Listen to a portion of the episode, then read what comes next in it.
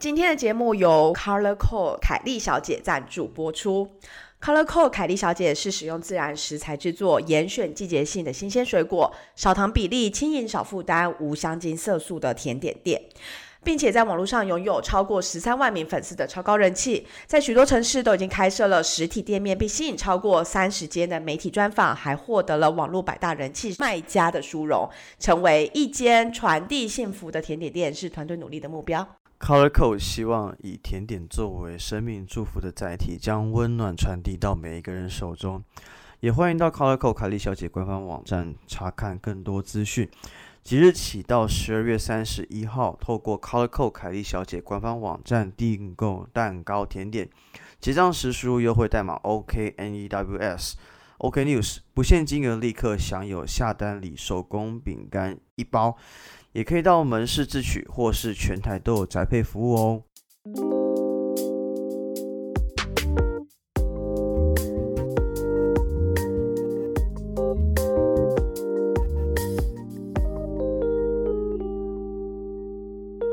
欢迎来到 OK News，我是 Jake，我是 Amy。我们在这里分享我们看到的欧洲点点滴滴。看腻了美中角力和菲兰奇律吗？那就来听听欧洲的声音吧。你有发现我刚刚念的很慢吗？有啊，而且你为什么要这么靠近你的那个布偶？熊熊吗？因为我刚刚其实有点想不太起来我们的开场白是什么，然后，然后因为因为我现在搬新家，这个书桌角度不太一样，我现在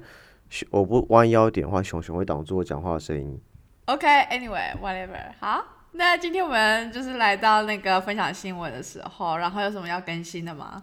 我想这周有个非常重要的更新，就是第一个是今天是立冬，不是张立冬，是立冬。哎，等一下，立冬是怎样？立冬是要干嘛？是要吃汤圆吗？还是啊？那是冬至。那立冬是？我不知道，我其实不是很确定，应该是变冷吧。哦，好，卢森堡现在是大概五点半就几乎要全黑了。好，OK，反正大家祝大家冬天过得开心。第二件非常重要的事情是，我的朋友开了，呃，我的两个朋友开了一个 YouTube 频道，叫做下面一位。那主要这个节目呢，就是他们是邀请各行各业的朋友或是不认识的朋友来分享各行业的一个呃秘辛或是一些看到的所见所闻。那他们所推出第一集会邀请一个在呃广告业做了十年的呃澳门广告的 Director，叫什么总监吧。哦，来分享一些行业秘辛等等的，那也欢迎大家去订阅，然后按赞、分享、开启小铃铛。然后，哎，那是我，那其实那其实我很好朋友开的，那他是我高中同学，嗯，然后跟我的大学同学一起开的，然后他们怎么会认识，你知道吗？哦，你介绍啊？因为他们共同共同认识一个很好的朋友，就是我本人。然后他们最屌是。你这铺太久了吧？我今天想说你要分享就是你朋友的节目，OK 啊？你其实是要铺这个吧？OK，好，反正 Anyway，反反正就是他们是以前我在台湾喝酒的朋友，然后也会一起打球，就很好很好朋友，然后讲话讲话也很有趣，然后也欢迎大家去跟他们互动，说看想听什么样职业的一些内容，他们都会去帮大家找到，然后去跟他们访问。但这节目最大的特色是跟大家来宾在访谈的时候，要一边靠酒，要一边靠 shot。那第一集听说是比较节制，所以没有人倒。但听说第二集或第三集的时候，有一集主持人自己都倒下来。等一下，那我想问一下，节目长度是多少？多哦，节目长度大概会都在十五分钟左右而已，就是没有很长。OK OK。因为这节目也做不久，因为他们这种计时制的，就时间一到就要喝一杯这样子，所以做不了多久。哎，很硬哎。对，我现在，我现在，我现在叫他们访问你好了。啊，这远端无法，远端无法。好，那我们还有什么 update 哎，好像没有嘞。没有是不是？突然很失智哎。突然失智。对，我觉得我最近有点失智。哦，对哦，有件事情有可能性，就是最近的话，因为其实大家有发现，其实我们其实蛮常会邀请一些来宾来做一些聊天分享的。那其实我们最近有想跟大家多点互动，请听大家的心声。我们会去访问，可能之后推出个连接吧，做个问卷，希望大家可以 feedback 我们。我以为这件事情是。等我们年前做出来以后，我们再宣布啊。没关系，这种还没做就要先宣布，是不是？对，就先宣布。就是我们之后会跟大家访问一下，看想听什么样的内容，想听什么主题，让我们做一些后续的准备，这样做更好的一个排程。好，OK，好。好，那我们今天第一个新闻要分享的是其实也是跟疫情有相关啦，就是呢，呃，之前我们其实有提到，就是荷兰啊，就是很多国家，就欧洲国家很多都是过圣诞节嘛，但是荷兰他们在过的叫做 Saint Nicholas 的节日，对。然后今年它是在十二月六号，如果我没有记错的话，嗯，然后最近啊，新闻就开始说，就是哎，那个不需要就是用那个 QR code 啊什么之类的来参加这些就是 Saint Nicholas 的那个游行，就是。大家不用担心说还要用那个 COVID 呃 vaccine 疫苗 pass 之类的。那为什么会有这个背景？其实也因为欧洲最近啊，就是确诊人数越来越多。就像之前我们分享，就是例如说荷兰曾经有一度就是单日就六千个确诊等等之类。所以其实以前，例如说你要到餐厅内用啊。就是你可能可以就是现场做那种简易的测试，就例如说你就挖一下，就是抹一下你的那个喉咙，然后把它粘进那个检测仪，然后去看说，哎，到底你有没有就是呃 coffee 这样子。那就现在 PCR test 吗呃，它应该不算，它应该就是有点像是自己自我检测的快筛的概念。，OK，快筛概念，然后，但是最近呢、因为疫情越来越严重了嘛，所以就说不行，就是你只要是内用，或是你要参加什么呃 party 啊，就是 clubbing 啊那种，或者是呃 museum 博物馆等等之类的，你就是一定要提出你的那个 QR code 的那个。疫苗护照，那这时候就当然很多人就是说，你这样子根本就在限制大家的自由，为什么我没有办法自由进出？然后对于那些没有打过疫苗的人呢，他们也会觉得哦，怎么变得那么不方便？因为以前可能都还可以用透过就是做测试还可以进出嘛，可是现在就完全不行，所以他们就也有很大反弹。所以这一次呢，荷兰的荷兰荷兰新闻就赶快说，哎，这一次的这个游行啊是不需要这个 QR code，但同时我们也发现很有趣的事情是，有些人呢，他们就坚持坚持不想要呃去打疫苗，所以他们就会开始去看怎么样能够有那个假的那个 QR code，就即便我没有打过疫苗，但是有这个假的 QR code 可以使用。然后甚至是有在上个礼拜也有一个新闻就提到说，有三个人他们被抓到，就是说他们是就是帮忙伪造这样子一个疫苗的护照给到。呃，申请者使用，然后提平均他们一个人可以就是拿到五百到一千欧的那个费用之类的，然后甚至是说，呃，有很多人的那个 QR code 可能是被害进去啊，或者说他们是伪造之类，然后所以他们就是政府一监测出来以后，他们就决定都把它 block 住。那这个疫苗护照就是这个 QR code 其实非常重要一件事情，就是例如说，呃，你今天搭飞机好，你去各个不同国家，其实你也不需要再做什么 PCR 检测，其实你只要有那一个 QR code，你有那个疫疫苗护照，对，其实你就可以就是。自由的去去到你想要去的国家，就是这已经算是一个还蛮多国家就认可的一个一个 pass 这样子。但我不太懂哎，因为你说，因为我们其实都有看到，其实欧洲的疫情慢慢在回升嘛，就是案例有在往上飙，就有时候到六千之类，但是那他不用那个疫苗 pass，不就更无法去管控大家的一个状况了吗？你说那个游行吗？我猜，我不确定，他们可能是真的是有有可能有两个方面，一个方面是说他们是户外嘛，因为通常的游行是户外，它不是一个室内的活动，它不像餐厅内用啊，或是博物馆之类的，所以或许他们觉得呃风险没有那么大。二来是呃可能也真的受到太多民众就是觉得反对声浪嘛，之类的，所以 maybe 他们觉得说这件事情就是宗教，或者这是一个他们非常传统的活动，他们就暂时先不不这样规范。OK，因为我刚刚看到好像是十一月的呃十三、十四号他们会有游行嘛，对好像针对游行的话就不会有相关的一些检测，那就是好吧，我觉得就大家有各自国家的文化跟风土民情，我觉得就尊重吧。但我可以分享的东西是，大家知不知道是其实香港跟中国虽然现在香港也被并吞了，但是目前香港跟中国的那个那个通关是不顺畅的，因为在中国境内本身你可以用他们所谓的那个健康码嘛，只要你是绿色 QR code，或你让他们取得你的行程资讯的话，他们叫行程码，就可以知道你过去十天去过哪些城市这样子，那你就可以安全，你就可以顺利的通过各个城市的那什么关卡，或者是进入建筑物之类的。但是因为香港呃不想提供个人资讯给中国政府，对，所以他们一直没有开放这项功能，所以现在其实香港跟中国这边还是来往需要隔离的。哦，真的假的？对所以是隔离跟那个 PCR 检测什么的都是。都要都要都要都是正常，就就当做就当做出国了，就你还是要就当做出国。那如果是中国境内的话，因为都会使用那一个 app，所以其实就只要是绿色灯就没对，几乎都不会怎么样，除非你是经过或是你待过一些已经感染过的地方这样子。那我觉得其实，呃，但我再另外补充的东西好，其实就面对疫情案例这件事情，我觉得中国人跟台湾人的超像，只要跑出五到十个案例，就会说疫情大爆发，没有跟你开玩笑。就大家的目标是想要清零啊，就是一都要一直加零啊。去死吧！我跟你讲，那天我 那天我同事本来说什么，你最好刚刚那三个字你就把它留着。我会留着啊，我会留着啊。不是啊，我那天我同我有个朋友说什么哦，我要去北京出差什么之类，他说啊不行，我不能去出差了，因为疫情大爆发。我说哦，爆发了很严重吗？几个案例？四个案例。我说哦好，祝你好运，祝你幸福。他们可能很担心，就是会持续的扩张，但是我老实讲，真的生活上的便利性可能也需要考量到啦。真的，怎么样共存，我觉得还是一门艺术。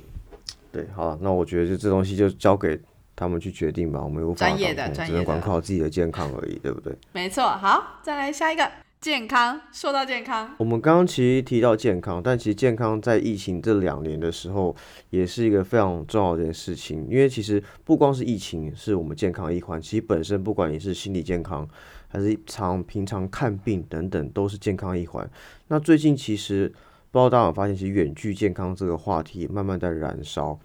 像是最近。在这个葡萄牙就有开一个世界上最大的一个呃网络技术的一个峰会，那他们就有大肆的把这个虚拟治疗患者的一个方式当做一个其中一个重要的主题。突然觉得你今天很文绉绉哎、我今天文绉绉吗？因为太久没有讲这种东西，是不是？对，没有啦，就反正总之就是这种远端呃问诊这件事情，我觉得应该是从过去几年其实都一直有被提到，然后今年可能又因为疫情的关系，所以有非常多的 startups 他们都开始在想说怎么样能够透过科技，然后真的做到有一点有点像是 telehealth 的一个一个潮流跟趋势，然后其中就是。呃，以前可能在问诊这方面呢、都更着重在说，哎，你是今天是头痛啊、胃痛啊，还是什么之类的。可是他们这今年的主题也把就是 mental health 这件事情也把它当做一个很大的重点去去做开发。然后，甚至是他们有一些叫做 video sessions，就是你可以跟你的那个 mental health 的的那个叫什么咨商师 therapist，就是聊天。然后现在他们就说，哦，呃，你可以带，就是有点像是头罩的概念，然后去 monitor，就是这个病患这个患者他的脑部的活动等等之类的，哦哦就是用这样的一个方式。去去了解说，哎，到底就是你透过这个智商，你你的那个脑部的那些活动啊，是不是有有有有好转，或者说什么样的一个方式？我我我不是很确定到底那个要怎么去去判断，但是这是一个他们呃 startup 他们想要新创公司他们想要做的一个方向。那这时候就会跟当然就是有正反双方的一个建议啊，就是有些人会觉得说，呃。你这样子一个一个远端问诊、远端的诊疗的一个方式，它其实需要就是很多高科技的器材，例如说你要有电脑啦，或者说你网络要非常的流畅啊，然后你可能甚至要有就是 smartphone 啊或者什么，不然你怎么样那个头罩要怎么样能够真的监控到你的那个脑部的活动，这件事情呢，就或许就会把这个。科技的利益只局限在年轻人，因为老一辈的人他们可能完全没有能力能够去接触到这样的一个科技的优势。那另一方就说，呃，其实也不会，就是也有他们也有研究指出说，其实也有什么五十几岁的人，他们其实也都用这种远端问诊方式，他们觉得非常方便，而且他们不需要就是千里迢迢然后去去找医生等等，然后还要那边去预约啊什么之类，就是非常麻烦。然后甚至他们觉得，今天当我不是跟，就是我跟一个完完全全陌生的人去讲这件事情，好像比较能够容易，或者说跟 AI 比较能够把自己的内心就是敞开，然后好好的诉说。就就他们说，其实很多 mental health 的。的根源就在于说，你不懂得怎么样去把自己内心的话或内心想法去把它疏解出来，所以他们觉得这也是呃科技能够去改变的一个算是创新这样子。嗯我觉得 mental health 这一块，我觉得很有帮助，因为其实我觉得我不知道大家有没有意识到，其实，在疫情这两年，因为可能很多人不出去玩，被隔离，所以其实我觉得大家开始慢慢去关注 mental health 这件事情。但其实我们以前在呃念书的时候，其实我们那时候都有请 coach，对，就是比如说 career consultant 或是什么 coach 之类的。那因为学校是强制我们要跟他们去，可能至少要约个三次的对谈什么之类的。那其实因为我我不知道你，但是因为我其实有两次是用视讯的方式，因为我们时间也约不起来。所以其实那我就等于是我的 mental health 这一块就是用视讯这一块是解决的嘛，只是我们有一个监测仪器而已。哎、我跟你讲，我就是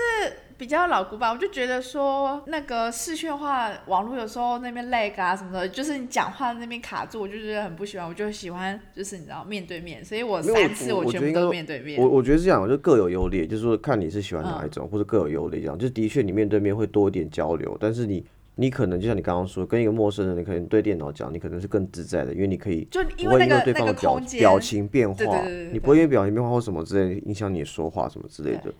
然后再来我想分享个东西是，因为刚刚提到说有些人反对是因为说啊，可能长辈不会使用啊，或者不方便移动等等。那会不会以后有一天是因为最近很热的话是元宇宙嘛？对，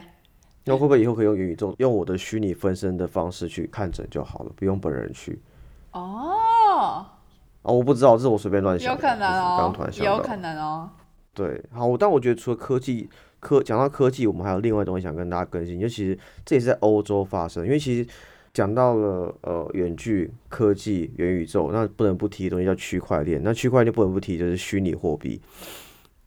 会扯得很硬吗？对 你拉很远呢，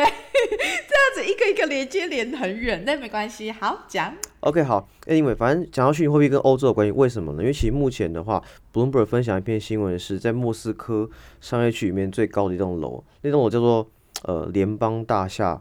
还是什么东方大厦的，那其实算是有点像是呃莫斯科一零一的概念，然后里面其实有非常非常多的就是金融呃数位金融的一些公司，那其实有很多是在这边做一些交易的，甚至是非法洗钱的，因为其实过去的话，其实呃在今年二零二一年的话，光是呃位于俄罗斯或东欧的犯罪的那个骇客，针对学校、企业或政府组织、医疗保健等等，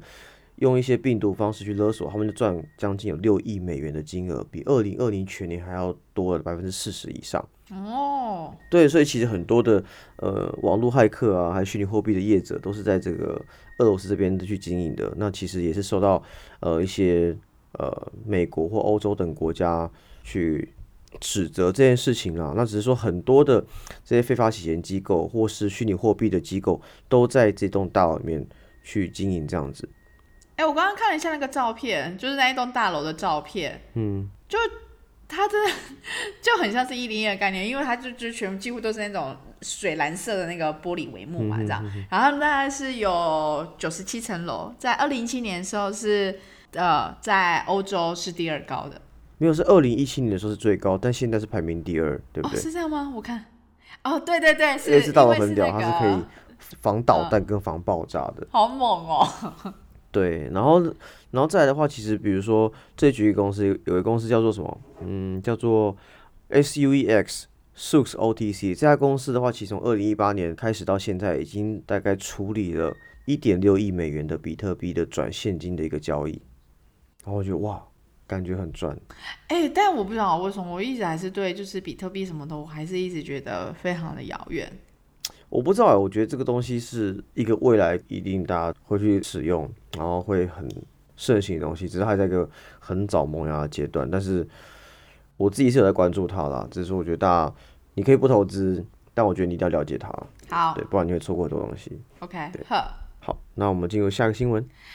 下一个新闻呢，回到荷兰，就是说荷兰呢，他们在有一个研究机构，他们发现说，其实啊，我们每次在超市或是量贩店的时候，看到有很多那种什么促销价、大特价的那些呃食品，其实绝大多数。几乎都是不健康食品，那大概有八十 percent 都是，就就是会被他们归类为不健康。例如说，呃，糖分太多啦，或者说盐分太多啊，什么之类的，就是他们有有做一个比例，然后所以他们就觉得说，如果我们真的要为就是呃我们的国民的健康着想的话，我们是不是应该要开始去设定，就是每个超市，例如说他们到底那个比例。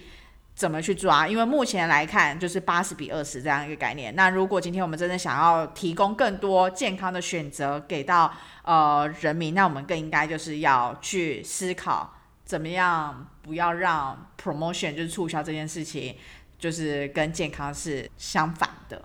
然后呢，这边就又会想要让我想到一件事情是说，其实之前在荷兰我好像没有特别。注意到这件事情，是我到了卢森堡之后才发现，就是他们在蛮多商品上面都会有一个呃 A B C D E 的等级，那个就是他们所谓的 Nutrition Score，健康等级就对了，有点像是这样。然后就例如说，呃，火腿片可能就是会被分配在 C 等级，但如果它今天是呃，火鸡肉片，对，那它就会被分到 B 等级，然后鸡蛋就是 A 等级之类的，反正就是有这个不同等级。然后所以像是什么披萨，就是也有很多不同的牌子嘛，然后你也会发现就是有 C 啊、D 啊、E 啊，就是不同的等级的的分别这样。然后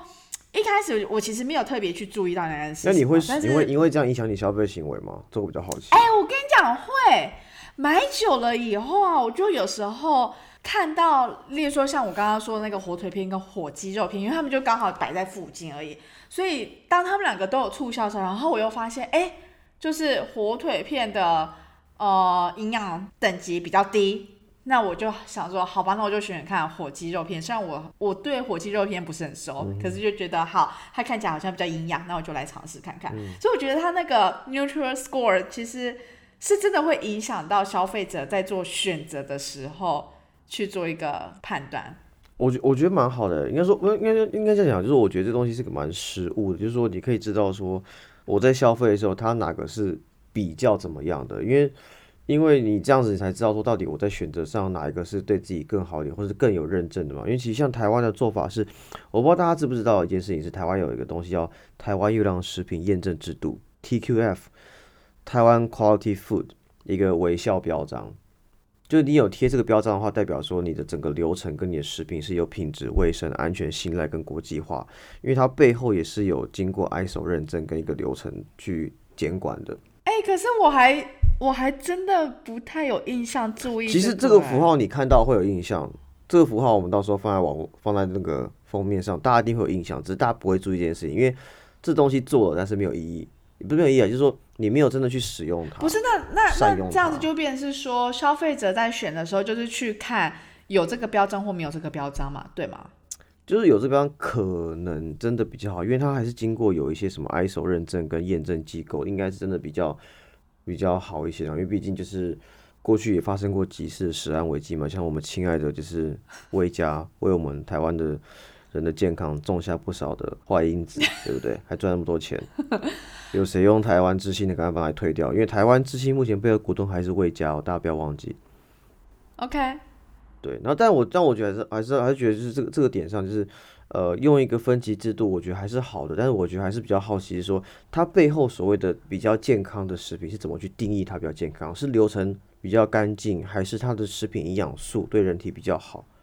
它比较像是说去评断产品本身的内含物，例如说，它把呃纤维、蛋白质、水果、蔬菜这些东西，或者是说什么橄榄油这些，分作为叫做比较好的啊，比较健康的。对，那 less beneficial 就是比较对你人体没有那么有益的产品，例呃的的内容物，例如说就是卡路里啊，或者是。脂肪啊、糖啊、盐啊这些东西，他们会被视为就是比较没那么呃有益于你的健康，这是他们就是做一个的那个等级的分别。所以他们也很有趣，就是除了 A、B、C、D，然后他会用颜色，就是绿色、浅绿色，然后橘黄色，然后哎最最低等级应该就是橘色跟红色这样子。OK OK，好。所以就很容易让让人会很直觉性的购物，就是说，哎，我就是呃往绿色那那那边去去做选择，就我可能就会想要避开就是红色，我觉得我有一点被 nudge 成就是被影响，就是说，哎，我在购物的时候，我会特别去注意它的这个女呃营养分数这样子。它它不是一个真的分数，但是它就是一个等级的分别。那其实这个机制它其实是从好像是应该是先从法国开始，对，先从法国开始，然后之后呃比利时啊、西班牙啊、葡萄牙等等就也陆陆续续，然后接下来卢森堡也有用过，所以。我没有印象，我在荷兰有注意到这个，或者我记得我没印象有看到东西，我没有印象。所以可能现在就是荷兰，他们也想要就是多更重视这个，然后我觉得把有促销商品特别拿出来去检视，我觉得也是一个好的方式，因为。你促销商品不仅就是进货会比较多，就是你在做陈列啊，你会就是多点陈列，然后让消费者觉得说，哎，会一直去看到它。对。那如果今天我们可以利用这个机制，然后都主要的去推销一些健康食品，那更能够很直接性的去提提升，就是消费者选择更健康的食品到他们的每日的饮食当中。所以我觉得这是一个还蛮蛮有意思的一个且分析点。对，我觉得这个出发点很好，只是不知道，就我也蛮好奇，就之后消费者会什么反应的。之后会怎么样？对我，我改天去找个资料好，因为 我觉得这是个新闻很有趣的点，所以我今天看到一个 Amy 分享的一个图表，就是说各类各类的新闻，民众最关心的一个比例。大家知道国际新闻百分之多少吗？是最低百分之二十。便利商店的优惠跟几点百分之二十四，比国际新闻还高，我看了非常痛心。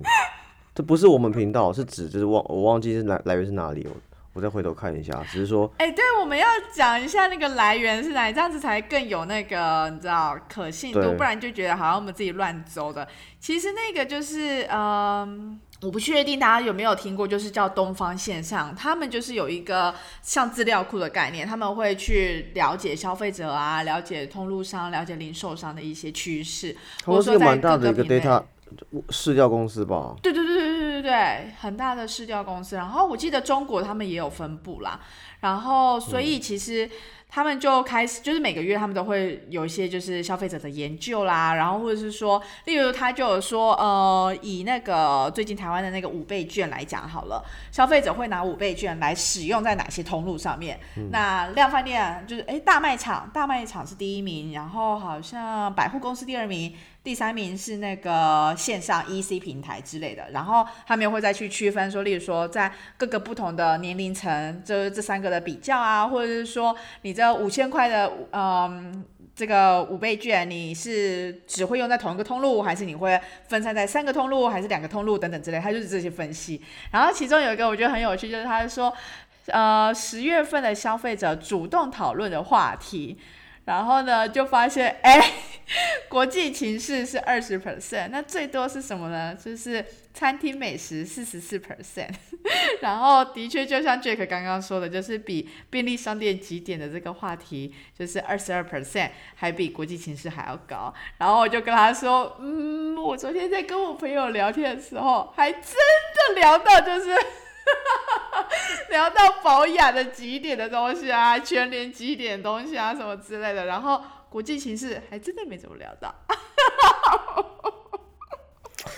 好了，的确的，人生干嘛那么辛苦？每天吃好喝好睡好比较重要了，国际局势真的不再重要。你很烦，然后 Jack 就马上呛我说：“好可怕，好失望。”好，没有，但这个点上，我觉得不要就是。我们要平衡报道，为什么呢？因为根据一些荷兰友人的分享，荷兰人最喜欢做的周末活动就是把他们报纸还是传单后面的那个苦碰拿出来看，看我这周可以去用哪些苦碰去我的超市消费。所以从从这个点上，台湾人跟荷兰人是有同样的文化基因的哦。大家都有客家客家的体质，想要好好的利用所有的那个苦碰券。好的，那我们今天节目到这边。好，OK，谢谢大家，拜拜。拜拜。